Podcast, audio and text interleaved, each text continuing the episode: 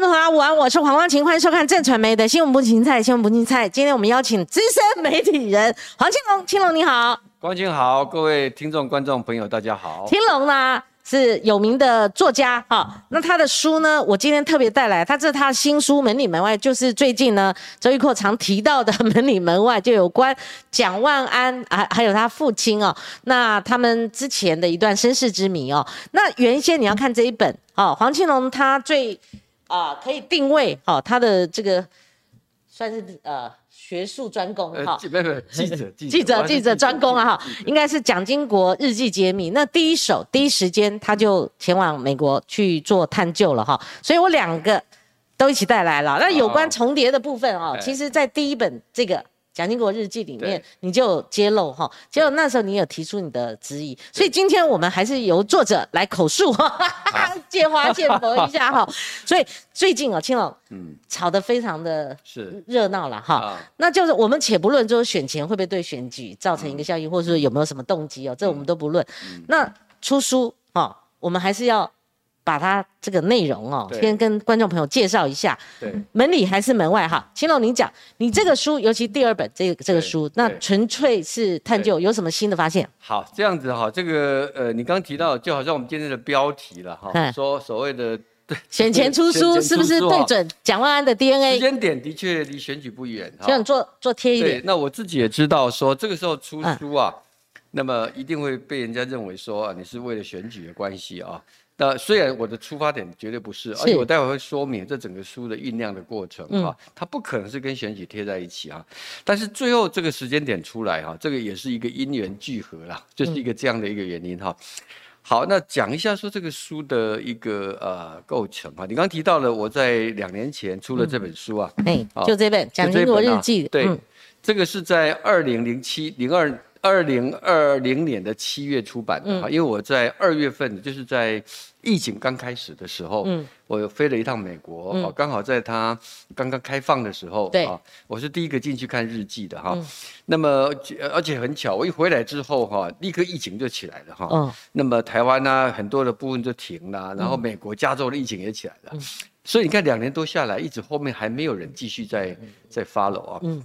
好，那我在那一次的这个就是第一本书里头哈，其实里头有有写到一个，我当时在看日记非常震撼的一段，就是一九五四年的十月三十号，蒋经国在日记当中啊。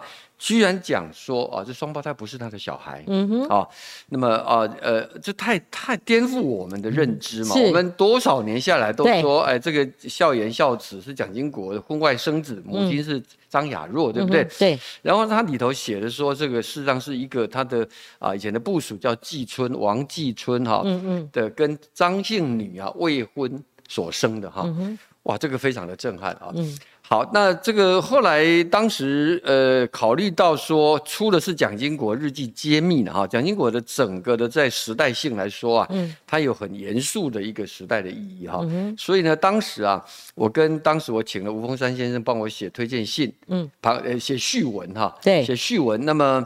我就请教他说：“那那有关这个说小双胞胎不是他小孩这一段，你看我们要怎么来摆在哪里？要 放到封面呢？哈，那峰山是比较老派的媒体，他说不不不，这个要放到后面去啊。嗯，所以你看我整个书的封面都没有提到这件事，就没有把它放大，没有，而且而且书放在哈很后面，对，是蒋经国的爱情世界，但是不会埋没嘛。”呃，不会，到现在就就把它勾起来了。对，可是非常有意思，就是说这个书已经当时出刊了以后，也有很多讨论，因为当时媒体登了很多嘛，对，苹果日报啦、中国时报啦、自由时报啦等等登了很多话题，两年下来，很多都已经停下来，等待下来了。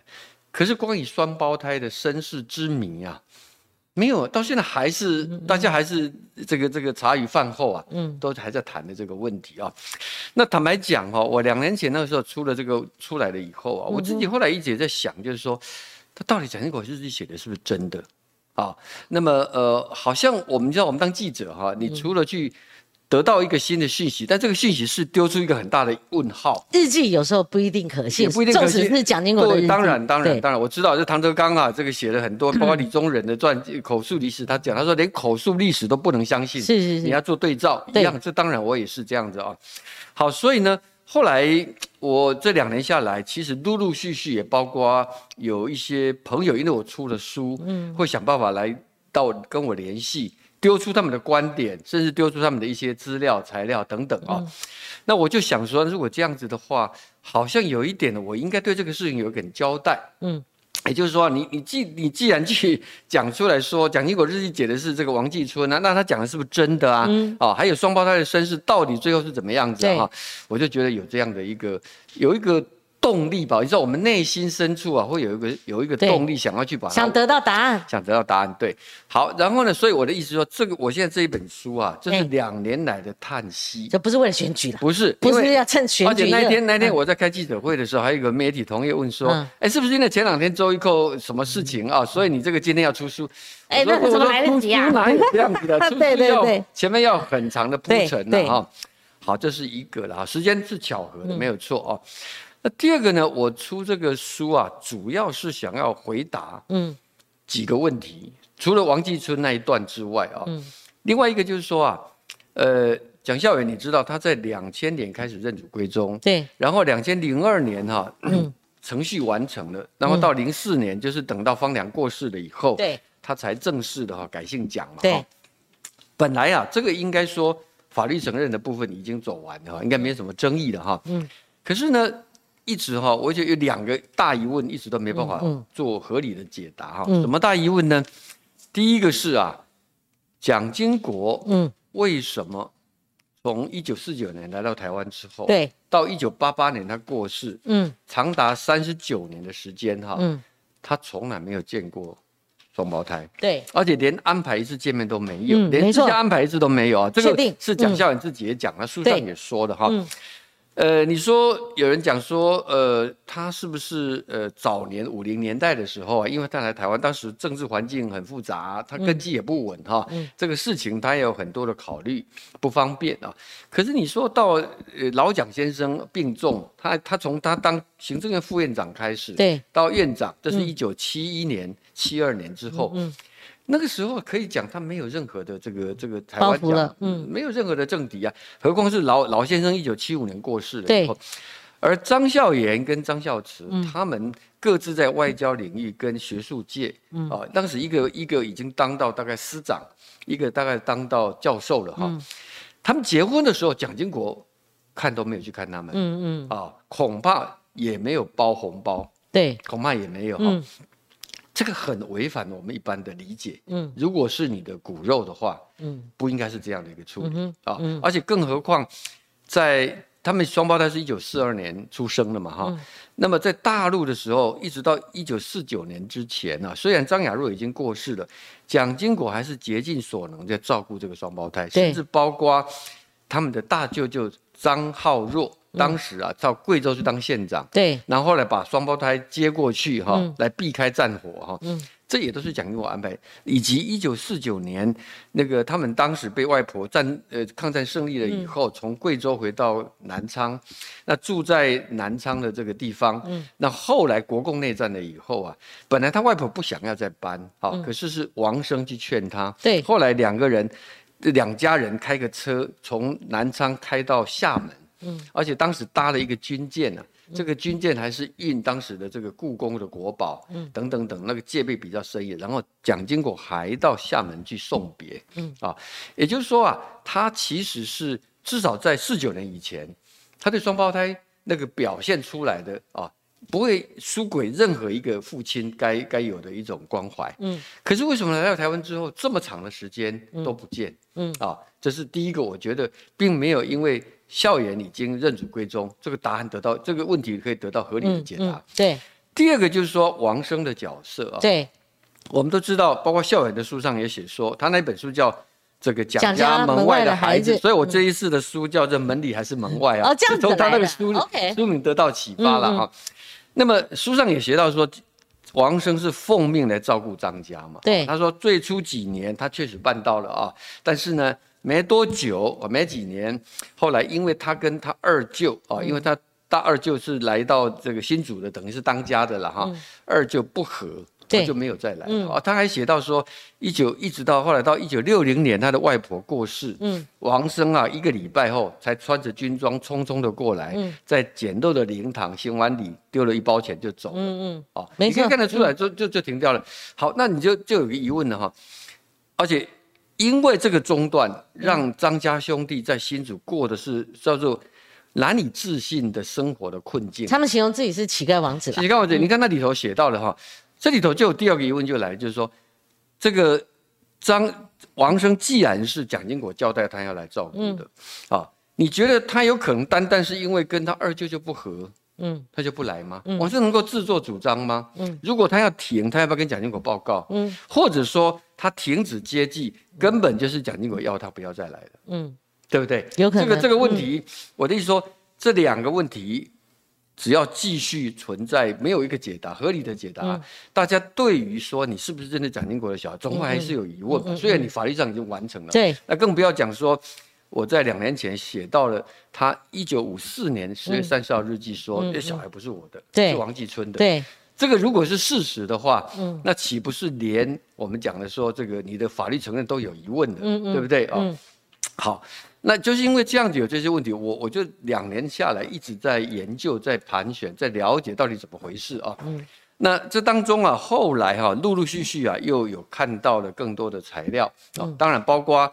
郭一熙啊，他出了一本书嘛，就郭立博的儿子。郭立博，郭立博介绍一下，郭立博他是黄埔一期毕业的哈。嗯。那你讲到这个，你就会知道说，哦，那就是老蒋的嫡系门生嘛，对不对？嗯。然后呢，郭立博比蒋经国呢大五岁，嗯，大五岁啊。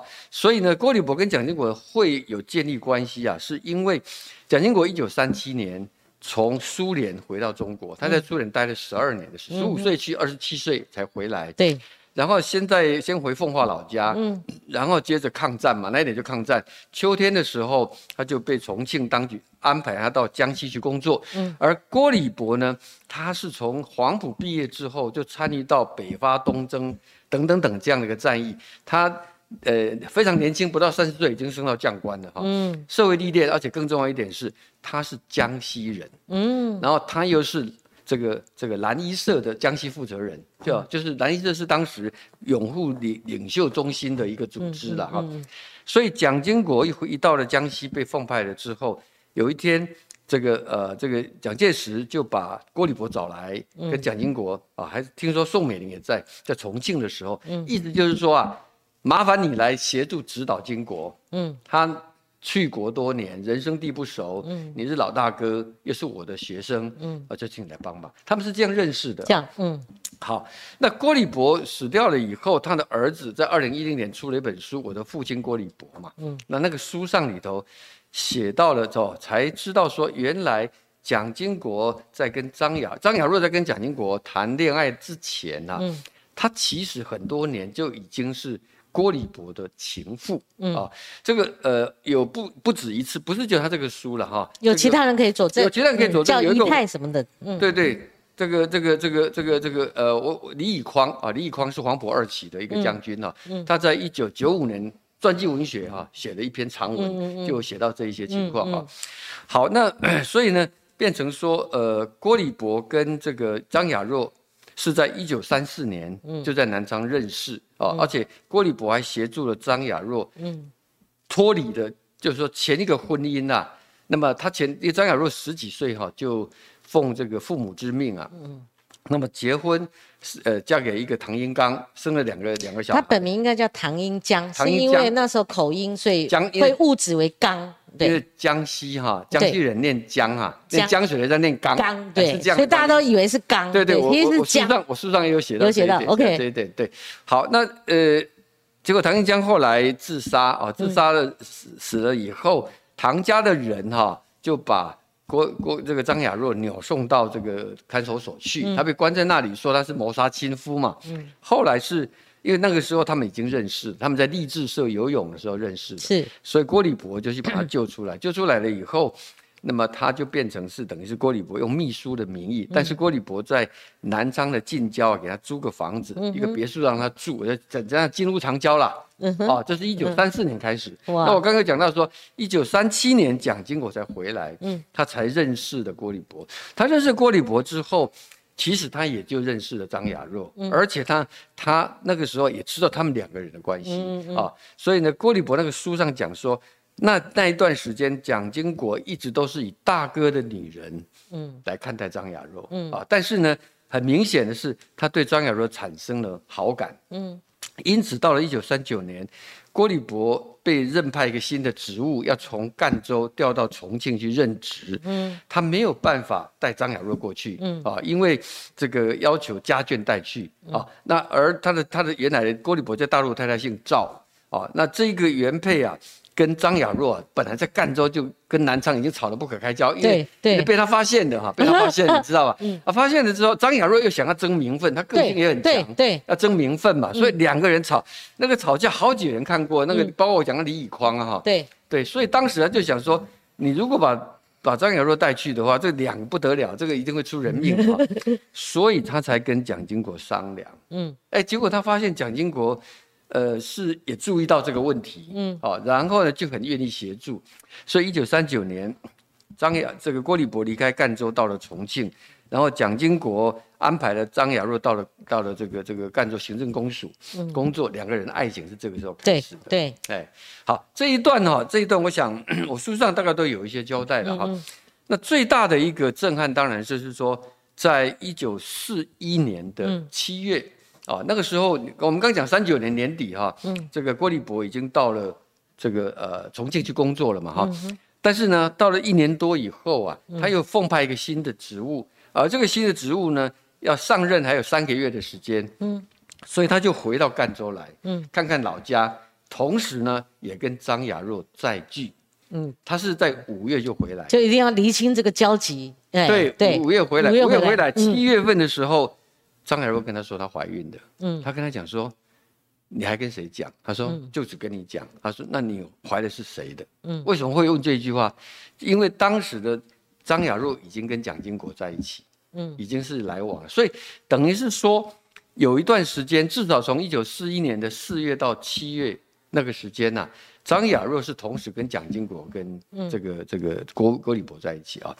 那坦白讲，书上也说郭礼博。并不是能够完全确定，就是他的儿子后来就你的这本新书，你也保留一个疑问，就是说连他也不能确定，因为按照你这个描述，可能三个人都不能确定，女方可能会确定。你你也可以讲说。这个呃，这个这个这个张雅若会这样讲，也可能是为了讨好郭立博了。对，因为他不可能跟他说实话。对，那这两个男人也算不清楚啊。对，但除非张雅若有把自己当时什么哪一天是谁来，然后他的排卵期都算得清楚。我不知道当时他们有没有这个概念。所以你在这边保留一个问号。对，所以呢，但是当时郭立博的确跟张雅若说，这个呃，这个你先等一段时间之后再跟金国讲。嗯啊，然后呢？他认为说，等将来生了以后啊，就说早产，嗯啊，但是呢，他认为孩子姓蒋比姓郭好，嗯啊，因为这样对你跟孩子将来都比较有保障。对，这也很合理啦，因为讲当时的身份背景嘛，哈。所以那个小孩后来是在一九四二年三月出生嘛，嗯，三月如果是五月怀胎是十个月了。对，蒋经国得到消息哈。我的看到的资料，他是那一年的八月的暑假游泳的时候，嗯他们在南昌游泳的时候，他他告诉他的，嗯，啊，所以等于是说，你看他呃赣赣州游泳，所以呃后来的说法就说他是早产，嗯，啊早产啊，但是双胞胎早产也很容易，因为双胞早产，双胞胎都小小的啊，嗯，啊，对不对？对，好，这这个这个东西是一个部分哈，但是我刚才我也在特别强调，就是说，呃。其实不管郭立博本人啊，因为现在我们所知道的这一段张雅若跟郭立博讲的话，是郭立博跟郭怡熙他儿子说的。对啊，这中间有好几个转述，嗯，哦，一个时间啊等等啊，对，所以都不能够当做百分之百。好，那我现在回过头还是要回到来解答刚前面讲那几个疑问嘛，对不对？刚不是讲到说一九五四年他冒出了一个王继春的这样的一个记载，我后来再回过去查蒋经国日记，嗯，我发现。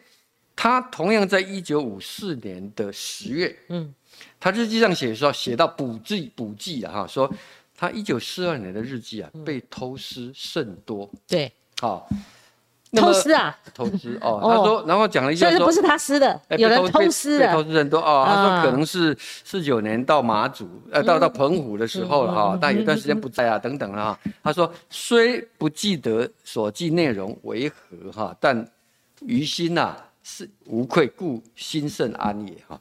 我去查了一下，因为我当时在去两年多前去看蒋经国日记，我就已经注意到，在一九四二年的八月，四二年八月就是张小若死掉的时候，他是八月十五号过世，我就注意到他从八月九号到二十号的日记啊不见了，好，这个叫 page missing 啊，这个这个这个 Stanford 那边写的是 page missing 啊，嗯嗯，然后再进一步查发现他三月。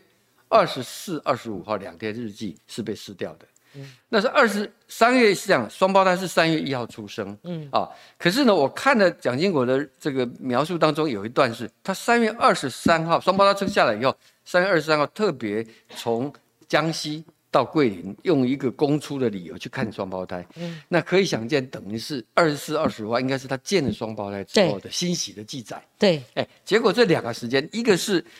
两个双胞胎出生的那个，他的兴高兴万分的记载不见了。对，一个是张雅若死掉的时间不见了，所以我当时就很纳闷。第一个就是说，谁敢偷他的日记？谁可以接触得到？而且把它撕掉，而且还不是还挑那个诗哎，挑的还看过了哎，对，还挑那个敏感诗。所以我当时就怀疑说，会不会是根本就是他自己撕的？可是他如果自己要撕，他为什么要写呢？好，这可能性不高。他为什么要写？这个就跟他为什么要写王继春一样，对。啊，所以呢，我们再拉开讲一下王继春，慢慢讲，慢慢讲，不差。嗯，王继春，我后来为了了解啊，我当时那时候书刚出来的时候啊，我也是认为说，会不会是因为他当时五零年代哈，这个呃环境很险恶啊啊，他怕这个呃他婚外情的事情啊，因为他日记爸爸要看嘛哈，爸爸看到了之后哈，可能会影响他的接班呐的评估了哈等等哈，那 也去问的。这个张蒋孝远先生啊，他也认为说啊，他可能是给他父亲的一个白色的小谎，嗯，啊，意思是说说那个哈，可是我后来发现，因为连那个林孝廷哈，Stanford 那东亚部的这个主任啊，他也认为说蒋孝呃蒋经国是应该是为了不要让人家知道，或者特别是不要让他父亲知道他的婚外情啊，嗯，好，所以才在才才写了一个王继春哈，那么意思就是说这不是一个真的事情嘛哈。可是我后来想想说不对，这个如果要成立的话，那除非老蒋根本不知道他的他的婚外情的事情啊。嗯。可是不然呢？包括蒋孝远那本书《蒋家门外的孩子》，都有写到说，一九四一年，嗯，张雅若到了从桂林去待产。蒋经国已经到重庆去跟他父亲报告了。嗯，生下来小孩之后的姓姓蒋啊，这个没有姓蒋，但是有个孝字辈。孝字辈，不然谁给他孝字辈？据说也是蒋经国去跟 老蒋显命的，这表示老蒋知道嘛？老蒋知道，不是只有他这样讲。李宇匡将军的回忆录里头也写到了，嗯嗯嗯，当时他们都知道这个事情，嗯啊，那就表示说你若日记上写一个名字来骗骗他父亲，这个不前提不能成立呀，嗯，对不对？不能成立嘛，这是第一个哈。可是呢，进一步说，尽管哈，他并不是为了骗他父亲才去造一个王王志村这个假哈，但是王继春这个写的是真的吗？就要去查证啊。对，所以我因此呢，又大量去阅读有关的王继春。我们我们在台，你看我一个拉一个，对不对？是是是，很好。嗯，王继春，我们在台湾几乎没有人知道。大概在我两年前那个书出来之前呢，除了王生他们早年在赣南的人以外，对，肖昌乐这些之外，大概没有人知道了。对，我去查了资料，后来查到两份。我觉得最完整的资料，把它做比对哈。我后来整理了一张了哈，他跟蒋经国的感情，就是我所谓感情，革命同志的感情啊，哇，他是非常动人的。所以听众朋友，你如果有看到我的书啊，这个第一章啊，我建议一定要好好看一下。你反而对这个王继春，王继春，哎，你觉得是一个？对，我觉得是一个是一条汉子，是一个人物哈。但是呢，他。他在一九三五年不幸就过世，三十五岁就过世了。蒋经国哈把他当做左右手，嗯，是一个志同道合、情同兄弟，嗯，哦这样子哈。可是呢，我大胆的结论是说，他不可能是张雅若的一个所谓的这个托付终身的对象。嗯，几个理由很简单哈。从张雅若的背景来说，张雅若啊，他是念南昌啊第一流的贵族学校，他的父亲呐，他的父亲是清末的科举。后来还念的这个这个到到北京啊去念的法政学校，你你不要推那个吗？对对，去念法法律的，所以他后来当了南昌，他也在段祺瑞内阁当过阁员的哈，所以他他是有这样的有新时代新旧时代交替的概念。没错，他念，然后他呃第一个他受的这个是贵美国贵族学校美以美教会的一个哈，是一个很很时髦的啊。那么另外一个就是说啊。在那个那个阶段的时候，他因为经过第一段婚姻的波折哈，后来他是加上战争，他有两家人要他要养，嗯，婆家跟跟娘家这一边，没错，嗯，所以我才讲说他需要一个坚强的背膀，嗯，才能够维持。而王继春呢，王继春不但个子长得瘦小，嗯，家里非常的贫困。他当了县长，结果居然他，而且还有第三点重要，他得了肺结核。嗯，肺结核是很麻烦，在当年的时候啊，几乎就注定你很难，所以他迟迟不肯结婚，也是觉得说不要连拖累别人啊。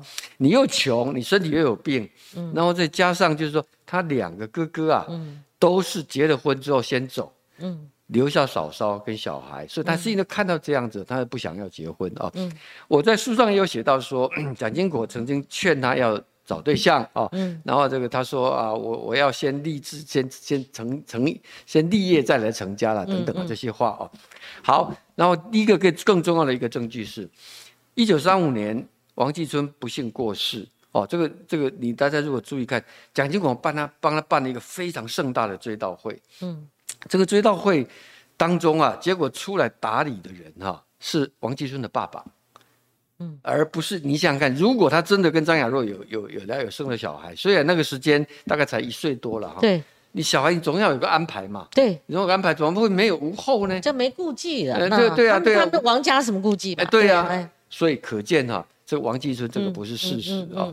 好，那所以呢，就这里头我就就兜出了好几个疑问来哈，就是说，呃。一方面，王生是从五零年代中期就不去接济了，嗯，然后一方面，蒋经国在一九五四年的日记，同时说他四二年的两个关键日记被偷撕了。我查了一下，原来是一个双胞胎出生的时间跟张雅若死掉的时间，再再来在同一个月的时间，他又写到说是王继春的，嗯，然后我再回想。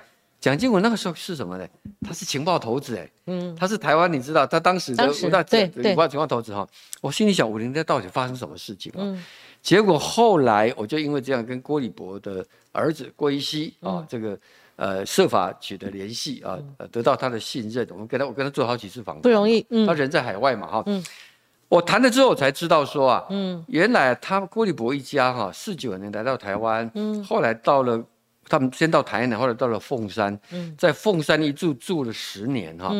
然后每年呐，陆军官校六月十六号就是黄埔军校校庆的时候，蒋经国要陪他爸爸去参加参加这个啊。然后呢，所以在那个时候啊，蒋经国就会去看这个郭礼博，嗯，就是他的大哥郭大哥了啊。那那这个那个那个那个呃，我想那个郭一熙啊，还跟我描述，当时他年纪很小哈，可是他会留下印象，是因为每一次蒋经国来的时候，都很多安全人员嘛，对，那个呃这个这个戒备特别森严哈。那我就开始了解，我说，哎，那他只来一次嘛？他说不是，来了很多次，嗯啊，因为几乎每一次只要过年，呃，够六月十六号。那个时间就会来，其他可能也还有有有够。如果他到南部，比方在退辅会的时候，如果他在高平地区去巡视，他就会来看他们。我说那他们两个见面呢？他说就是吃饭喝酒，无话不谈，无话不谈啊。那么所以呢，因为这样子啊，我的推测就是，应该是在某一次五零年代初期，可能五三或五四年，他在跟郭礼伯聚会当中，无所不谈的聚会当中。哦，因为他们聚会一定会谈到江西的事情，一定会谈到这个双胞胎，现在在台湾啊，可能谈到雅若，谈到周锦华，嗯，哦，大家知道周锦华跟郭立博在江西很熟的哈。周锦华就是呃蒋孝严的外婆，外婆哎，就是来到台湾在新竹照顾他们，对，也就是一九五八年把他说啊，你们双胞胎这个是你爸爸是蒋经国告诉他的，对对对对，那可能在那一次的时候，他听到了这样的一个。郭立博跟他讲啊，当年张雅若怎么跟他说了这个事情啊？那当然，呃，如果郭立博真这样讲，你真的不知道为什么？呃，蒋经国当时的反应呢？当下的反应我们是现在是不知道的哈。可是呢，后来我在想哈，因为因为郭立，因为蒋经国对郭立博哈，他对他是呃，基本上是是是，应该讲说是一个。我们讲亦师亦友，有点像长兄那种感觉。长兄对，像长兄一样，对大他五岁，郭立博也对。郭立博也不会成，你看他来台湾基本上没有什么问答嘛，就最多只当到桃园县的民政局长啊。那么呃，所以呢，他我才猜想就是说，他得到了这个消息了以后啊，那么他可能心理上觉得说，哎，这个时代的无奈啊，历史的那个，然后呢？他可能有那么一点想要把这个事情把它翻页掉了，嗯，结束掉，好，结束掉。所以呢，那么呃，才会在在一九五四年的时候，哦，那么他在那个之前，他要郭立博有空到桃园呢，去到新竹啊，嗯，去看看岳母，嗯嗯，岳母又 quote 一下岳母这样，岳母两个字，对，岳母岳母是据说是蒋跟郭两个人私下在谈，讲到周景华他们的称呼他岳母。叫他岳母，叫他岳母啊！当然有一个意思，也是要要，因为他不方便。对啊，因为两个男的啊。对他讲说这个，他双胞胎现在来到台湾啦啊，那我暂时请王生去照顾。但王生毕竟是外人嘛，对啊，所以呢，而且他有所不便嘛，所以要他有空去看。后来郭立博到桃园当民政局长啊。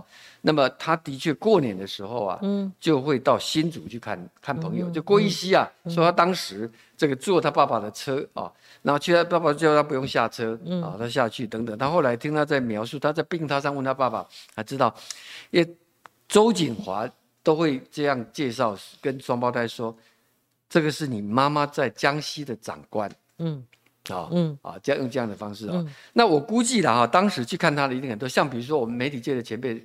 周天瑞啊，嗯，天瑞，天瑞他们跟天瑞爸爸跟他们家也很熟嘛，也很熟嘛哈，所以可能双胞胎因为这样介绍，他也不会留下印象，嗯。啊，他可能并不知道郭立博去看过他们，嗯。啊，好，那所以因为是这样的整个的一个推论，才能够来解释说，为什么在这个这么长的时间，蒋经国，嗯，三十九年的时间从来不见双胞胎，嗯。啊，那第二个是为什么王生的接济，嗯。才短短几年，五零代中期嗯就结束了，嗯，对不对？嗯，王生肯定没有跟 张家兄弟讲实话嘛，嗯，他停止接济，你要有个要有个理由啊，对，对不对？嗯，你你你，我想他没办法去跟他讲说是是叫他不要再来，是是是啊，对不对？对，好，那再来就是说为什么为什么会会去呃弄出一个日记被撕掉了？啊，我认为就是故作。呃呃，故布疑阵吧。嗯。但是其实留下蛛丝马迹，的时间点刚好很接近的。嗯。那为什么是选王继春来写啊？我觉得有几种可能啊。嗯。一种最直接的是说，因为王继春他很早就过世了，然后呢，他也没有家里没有人来台湾。他写日记的时候，这个郭立博他们在在高雄啊，嗯啊等等啊，这个不好写。那写写一个王继春，相对来说这是一个安全安全，而且还有一点，我看得出来，蒋经国对。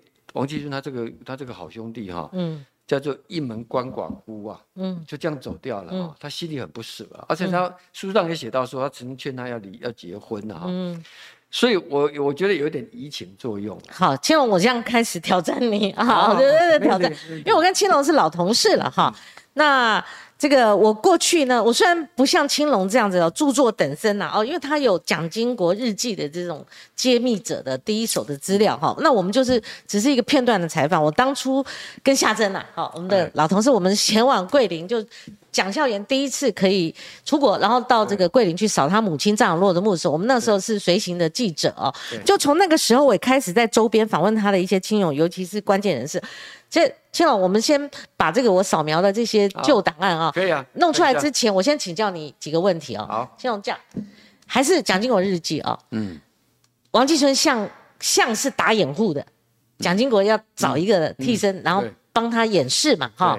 好，那为什么他要？如果跟我无关，为什么要找个掩护？第二个，他为什么不直接就写郭立博？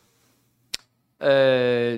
为什么对？为什么不直接？因为他是他的姨太啊，很正常啊。对，对他如果跟他有小孩也很正常啊。他们也没有蒋家的包袱，那认祖归宗也很正常啊。是。他为什么他那蒋经国？如果我们放在现代，他还在的话，我们去采访他，他应该是最知道的嘛，对不对？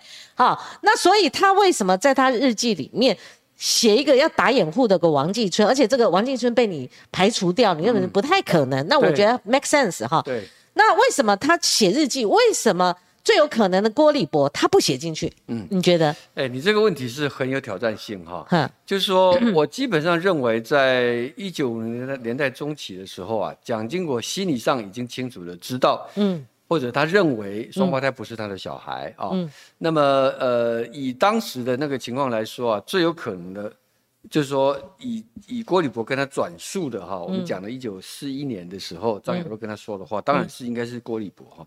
但为什么不写郭礼博？我只能这样猜了哈。因为郭礼博现在他们一家还在凤山，在在在在高雄哈。对。那这个日记啊，可能爸爸会看到。刚好相反，你写了郭礼博之后啊，爸爸可能还要来问，因为郭礼博他爸爸当然认识郭礼博啊。那问这刚好跟我儿子没关，是郭家的事情，那更不是很轻松吗？呃，不知道嘞。他更可以推卸这个对这个这个东西你要看，因为他当时的衡量了哈，就是说。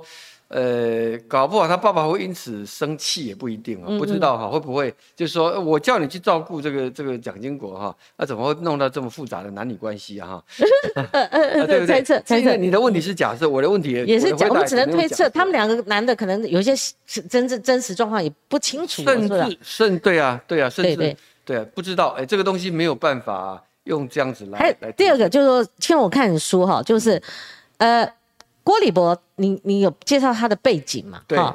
那这个郭礼博有一个段落，我刚才也给你在看了，好好？对。那郭礼博说：“呃，我跟张小若有个小孩，一对双胞胎。”那蒋经国听了很很开心，他日记有写他那那那那当时很开心啊。他是为郭礼博。有这样呃一对双胞胎开心呢，还是为自己开心？第二个就是说，如果没有当时很清楚是他自己开心，他开心啊，为他自己开心。那郭礼博怎么会倒过来叫蒋经国去照顾这一对双胞胎？照理说哈，蒋经国有我我就算他是我的兄长啊，我拜托他去照顾这对双胞胎比较合理。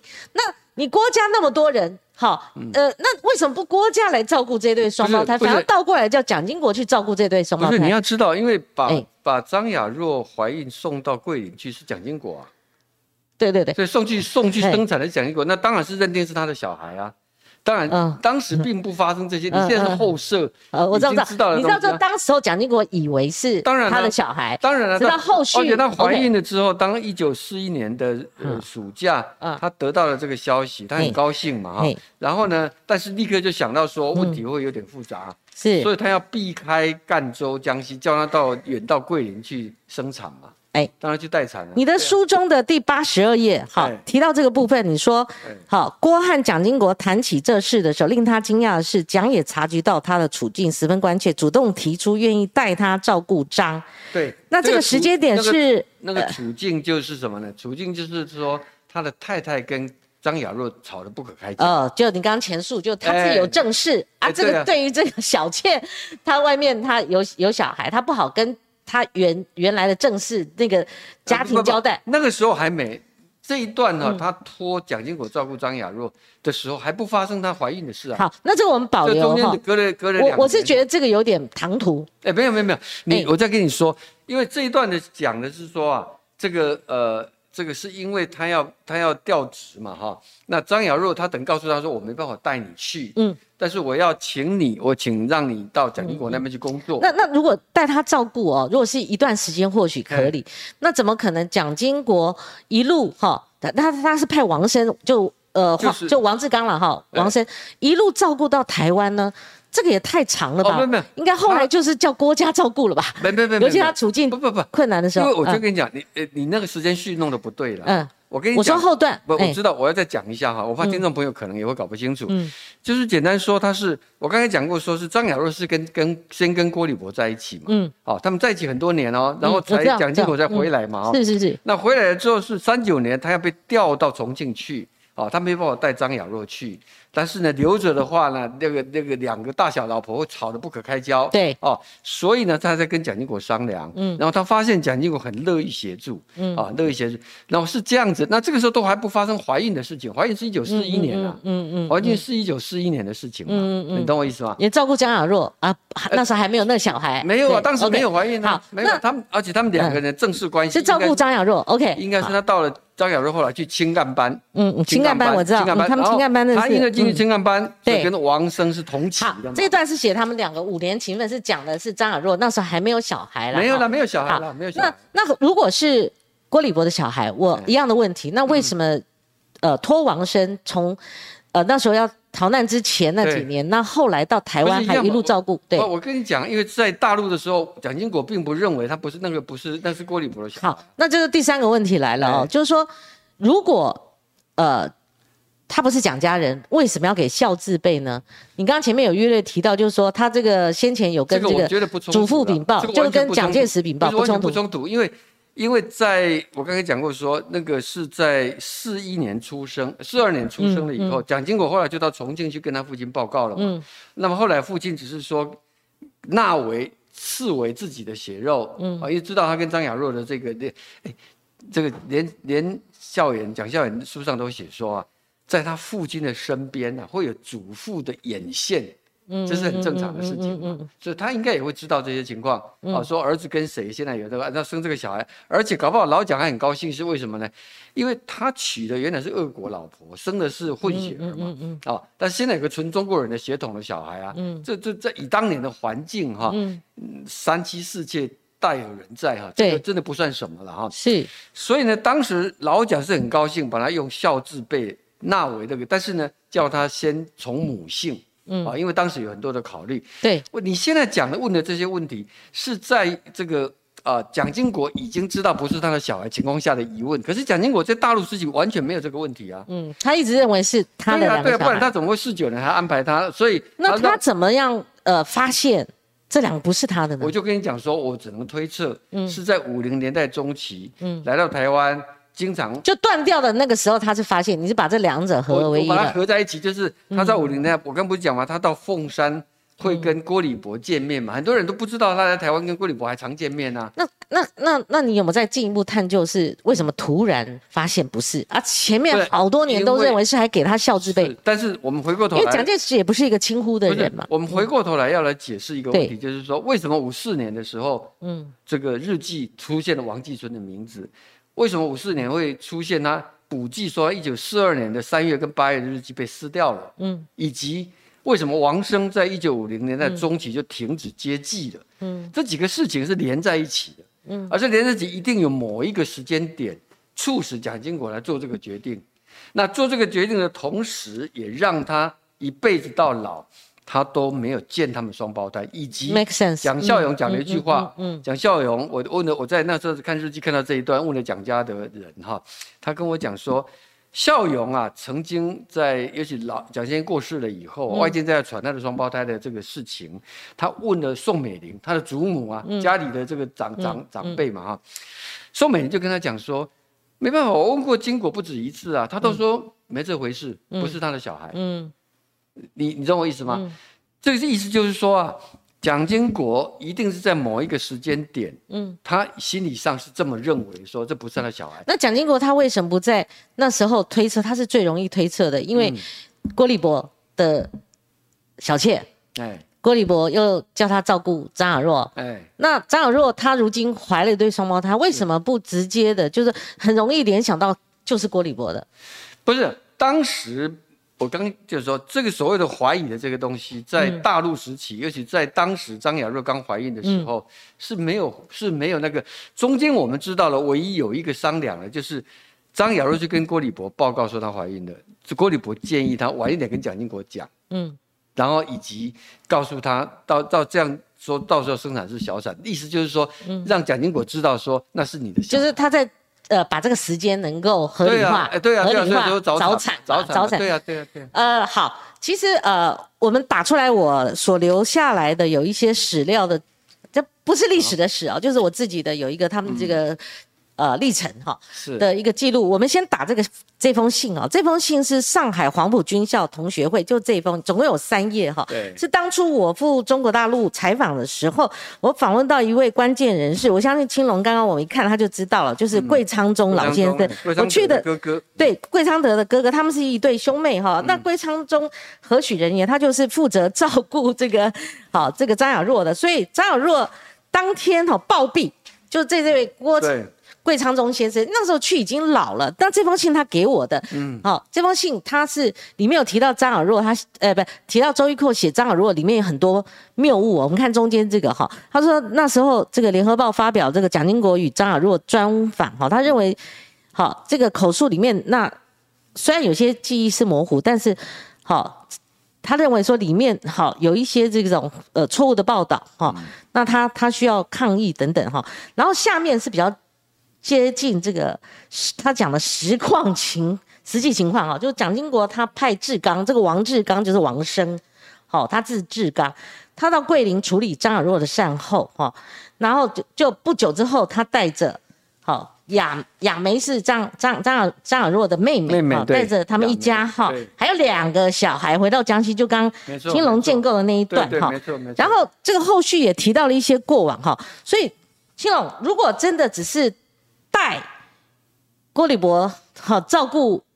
张尔若之后，那他又有两个小孩，那为什么蒋经国要一路照顾下去，而且要送他们到台湾来？你一直都没有听懂这个我的话。嗯嗯，在在大陆的时候，蒋经国并没有这个怀疑啊，他没有这个怀疑。你要知道，那个是郭礼博私底下，郭立博在大陆从来没有跟蒋经国谈过这个事情，他当时在忙着后来这个抗战啊，跟那个的情况哈，所以时空不一样的。对对，我这我完全听懂。可是青龙，这也是你的推测嘛？那蒋经国为什么不认为在重叠时间，如果他完全没有角色的话，为什么要参与这么深？也有可能蒋经国根本不知道郭立博回到在一九四一年五月回到南昌，跟张雅若还有在一起。嗯，也有可能他不知道。哎，我我觉得有一个主轴都没有被推翻，就是。蒋经国的角色，嗯，蒋经国要撇清，谁才找一个他最信任的王继春，嗯，好日记才会这样写，对，才去跟他的父亲报告，他父亲才会取名孝严孝慈嘛，对不对？然后他一路请王生照顾，从中国大陆一直照顾到台湾，有一段时间了，后来断吹了，所以两个。呃，兄弟常在读大学的时候去吃乞丐王去吃自助餐啊，就吃喝霸王汤啊，就连饭都吃不起，就喝霸王汤。那我们看讲述说什么那一段哦，只吃花生米的日子，我们想说刚模一样，就是后来就断掉。那青龙，你为什么不相信？真的，他那个二舅真的，他的二舅那个个性真的很古怪。你为什么不会认为说他们家个性古怪，以至于断了这个吹呢？而你要一直有一个脉络说认为是。他后来发现不是他的，那他怎么样发现不是他的？你的追踪是什么？很简单的一点，不是我用很简单一点，就是说，是王生自己要去照顾他们吗？不是啊，他是成老板的意思啊。对，那是那蒋经国是怎么会突然发现？我不是这个小孩不是他，我不是讲了吗？嗯，我就说是郭礼博，我推测是郭礼博来到台湾之后，嗯嗯，他们每一次吃饭无所不谈，那个时间点告诉他的。推测，哎，推测，你的推测。而在这个之前，蒋经国是完全不知道，所以你刚讲的那个问题，推测为什么不跟他儿子求证呢？他儿子有跟他，你有跟他儿子求证到这？哦，当然了，当然了，当然，我是跟他儿子，就是哇，这个是跟郭一熙谈访谈当中得到的一个。他儿子是说后来他们，但他儿子也没办法，对，儿子也只能用这样的一个推测，因为谈的时候他那时候太小嘛。好，那时候太小，不，我要讲的这样的意思就是说，因为我目的，我刚前面讲，我是要来回答几个疑问嘛。这个疑问就我刚刚已经讲的这几个疑问嘛，是五四年的日记为什么出现这些非常奇怪的故布疑阵的日记啊？这个王继春哦，还有这个日记被撕掉的事情，以及为什么来到台湾都不去看他们？你这个这个东西太奇怪了。嗯，然后还有还有王生的这个为什么几年就停止了哈？那最合理的解释是这样子，但是我必须强调一点，就是说这个你还是不能当做科学证据。嗯，这个我们现在讲的这一些，你已经尽量查证，我尽量查证了，接近真实的，人都不在嘛，你现在人都不在，你还能怎么样呢？对，你除非去验 DNA 嘛，你除非验 DNA 才有办法。不然他们那时候在那个当下，他们两个男的可能也搞不清楚了，那时候也没有 DNA 嘛。是啊，是啊，是啊，当然，当然，对啊，推测嘛，是是没有错。我我意思是说，因为因为是一个历史的一个一个一个成案，其实。今天当然因为选举的关系了哈，一定会有人讲说啊，这个给蒋万安出难题。其实我觉得不一定要这样想哈。嗯嗯。两个角度了哈，第一个就是说啊，今天很多人是对于蒋万安跟蒋孝严他们的政治上的奋斗努力哈，其实还是肯定的。他并没有，他并不是你改了姓蒋，你才有办法再从政。蒋搞不好是个复数一个包袱嘛，不是，不是，因为蒋经国也讲过说这个蒋家人就不从政嘛，对不对？已经有讲过这个话。第二个就是说啊。你今天顶着一个姓蒋的这个问题，但是呢，对于你的出生还是有很大的疑问，社会疑问。对，蒋万安选上台北市长之后，这个问题继续存在，会会继续存在，不会这不会停止的。那第第四个问题，那个青龙呃，那个周景华就是张亚诺的母亲，呃，就是蒋蒋孝严的外婆。对，那。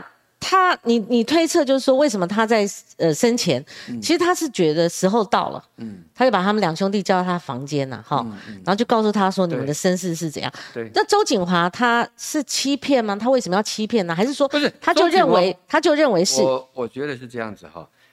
你以为张雅若什么都跟他妈妈讲吗？嗯。你说那个那么私密的男女的事情，我说张雅若跟郭立博讲的话，他未必会跟妈妈讲。嗯。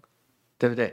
但生双胞胎怀生双胞胎下来，他打了电话，张张雅若在从桂林，这书上有讲，打了电话给这个在在赣州的婆婆嘛，嗯，跟她讲这个事情，所以她才才让雅梅哈就停止学业呀，赶过去，他妹妹赶过去协助照顾嘛，嗯嗯，好，所以妈妈的这一部分都是从呃外婆了，就是周景华。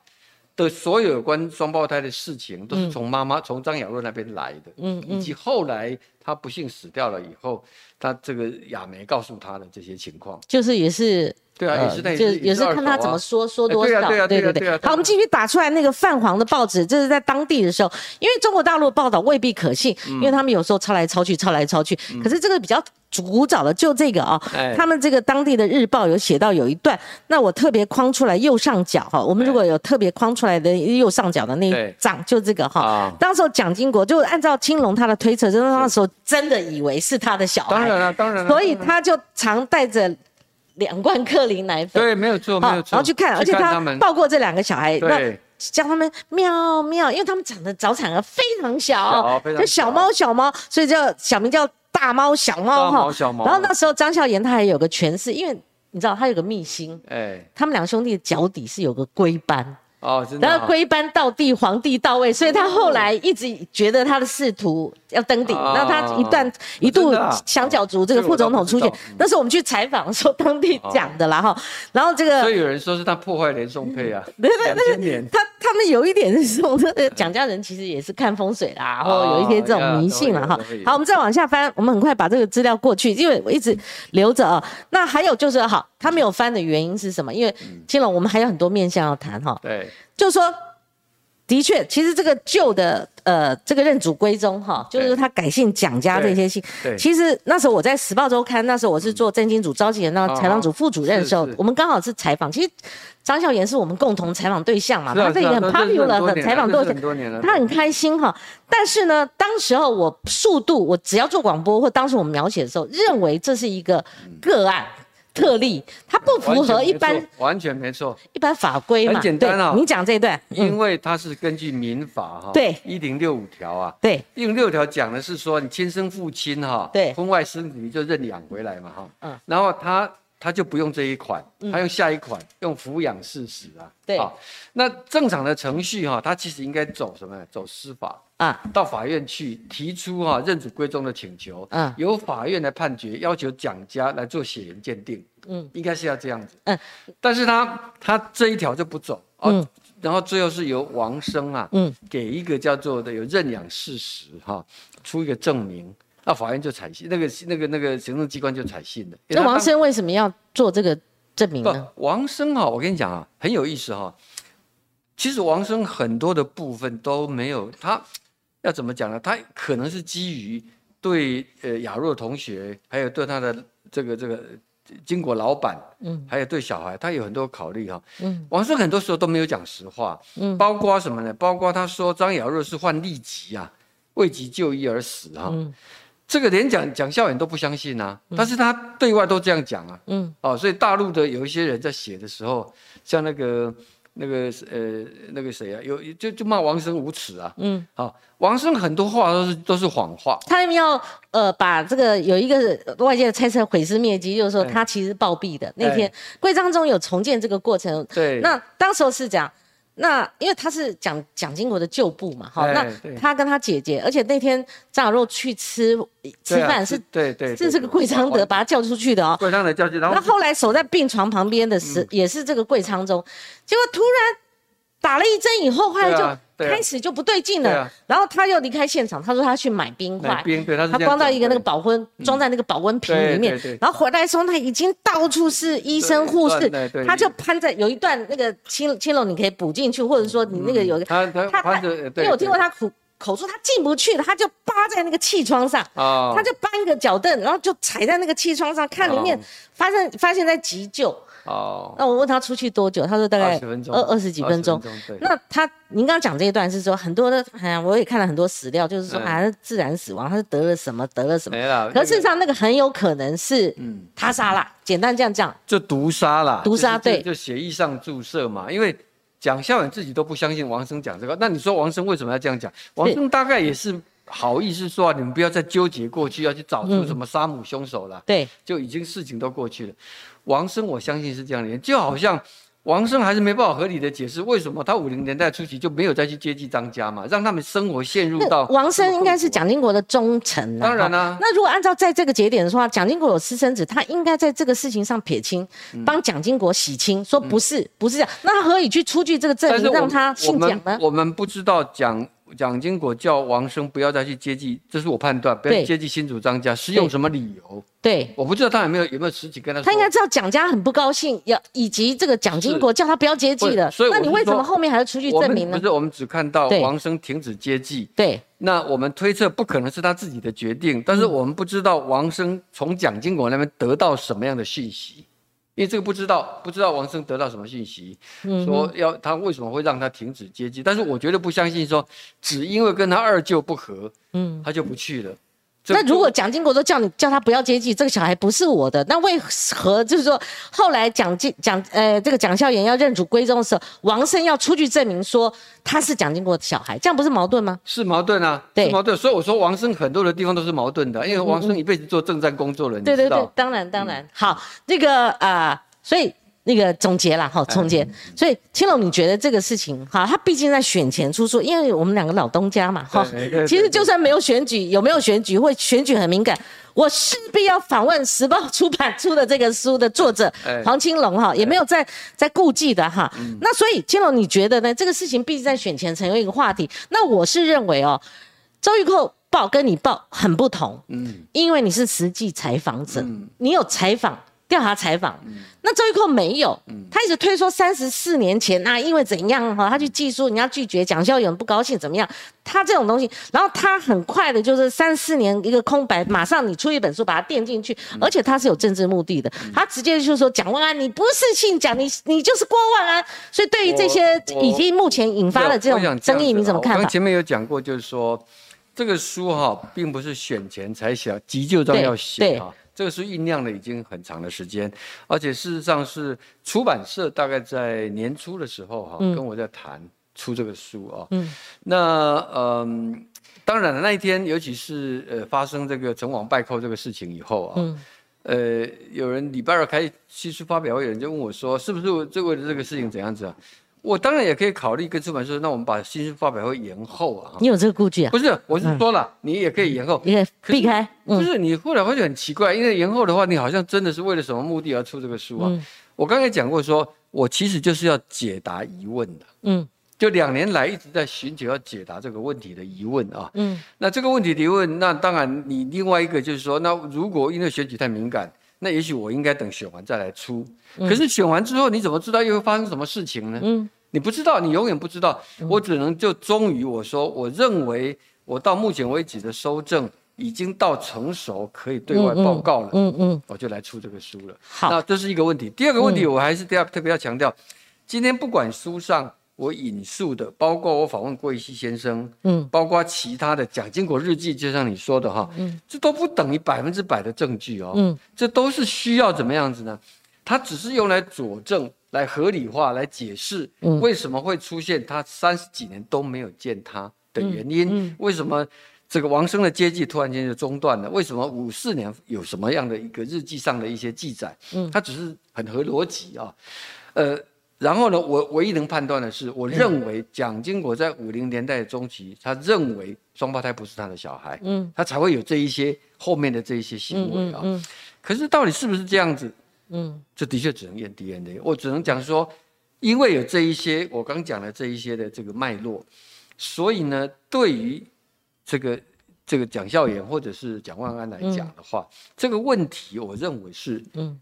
是有一个时间点，他是要去面对，因为我们都不是讲，我们都常讲说这个名正者言顺，嗯，何况牵涉到是你的性的问题啊，哈，对，那你今天我不认为他一定对市长选举有影响，我也祝福蒋万安先生高票当选。但是，就算你当选，这个问题还是存在的。嗯，你还是存在的，你还是早晚要去面对。好，那个我们制作单位是把我们曾经扫过的照片，因为时间已经近尾声了，我们把它扫出来。既然已经扫了，我们就不浪费。这个是蒋万安，哈，他唯一一次到中国大陆，我。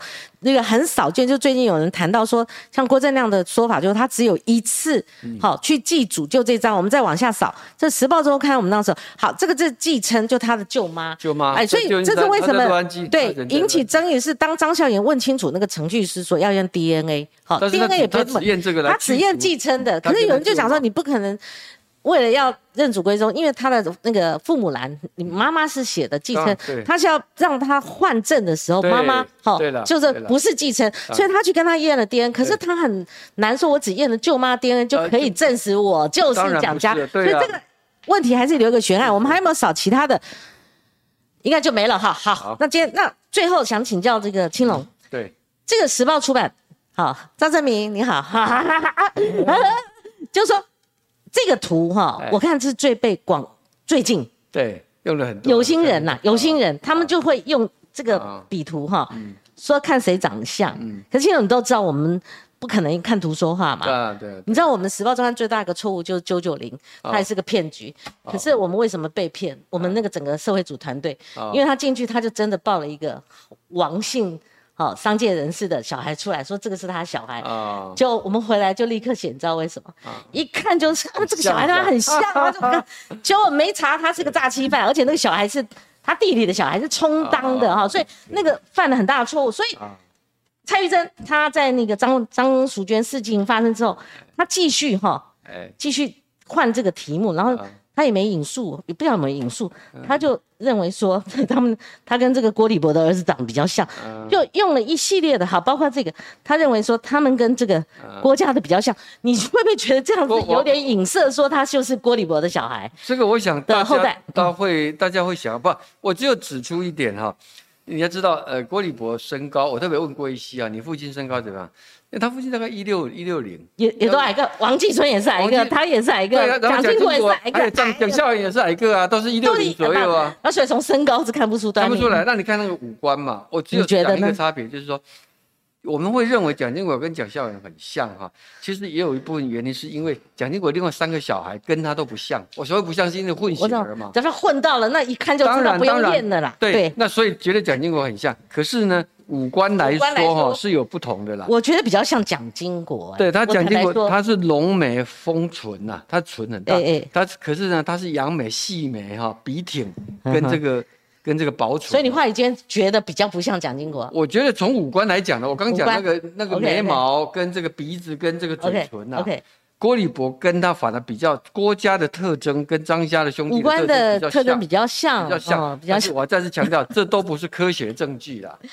好，这都不是科学证据。这样哈，那再给一个插曲，就我先跟你讲，那个之前啊，有一些媒体人呐，号称媒体主持人呐，他们呢拉出一个曾经参加过台独，呃，这个这个相关的这个组织的，然后拉出一个蒋元赞，蒋元赞就报了一个蒋家。宗亲在台湾的一个名录就出来了，说他是，呃，蒋家的第四代，而且跟那个蒋友柏友伯长青，好，这个并列的同一代，然后把蒋蒋孝严这个蒋孝慈说他们不是，他们是假的，然后反而用那个制图方式把他们打上去啊，然后后来呢，这个事情呢就从廖军做完，然后周玉蔻拿去做啊，他们甚至已经上纲到说要蒋元赞，他也愿意啊，他说我出来跟蒋万安验 DNA。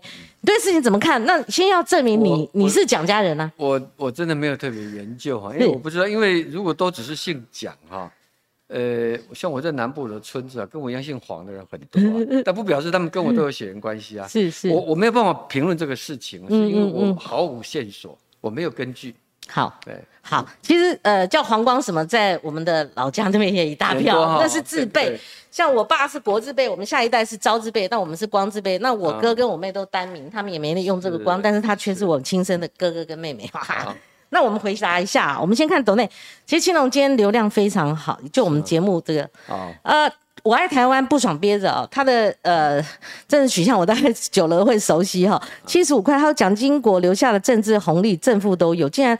万安摇旗呐喊自己是蒋家人，那么人民就有义务跟权利知道蒋万到底是不是蒋家人。嗯，同意。嗯同意啊，对啊，就是就从他父亲上一代选举嘛。不是，我觉得我们从不要用到我们用一般人来说了哈。对，你一定会想弄清楚你的你的身世嘛。对，这个是很很正常的。好，另外董内三十块说推测人就要去验人 DNA，他觉得这是很荒荒谬的事情。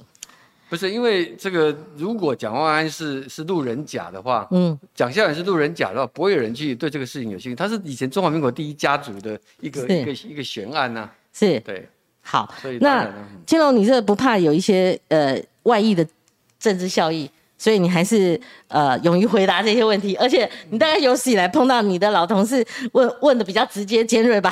啊，呃呃，我还好，因为我没有什么不，我我知道了我就回答，我不知道了我就说我不知道。好，那那会不会有第三集呢？呃，现在不知道。好，其实有这个访谈过程当中，我们知道就是说，记者不是万能的，记者只有好记者啊，像黄庆荣这样好记者，他尽可能的他去还原整个真相。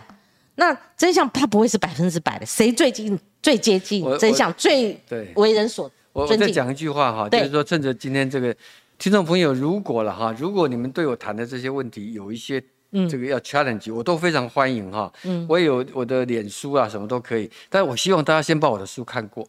对，看过了之后，从当中而且要看仔细，它里头的脉络的情况哈。那如果你觉得我哪个地方你觉得有不同的意见，我欢迎大家。但是我拜托大家不要还没看过书哈，就用政治就用政治的，会用那个来来来乱贴乱乱刺。我觉得这样子的话，那就失去了我们探讨问题事实真相的一个本意了。而且我们再看哈，这本书在排行榜上已经高居第一二位哈。那而且连这个。旧书一起卖，就卖连卖。这个我觉得，像我为什么会找出第二这个原先这一本啊？你要看这一本，再看这一本就全了，对，就全了哈。完整。好，今天时间到了哈，谢谢青龙，谢谢谢谢谢谢谢谢观众朋友，我们下礼拜同一时间空再会，拜拜。好。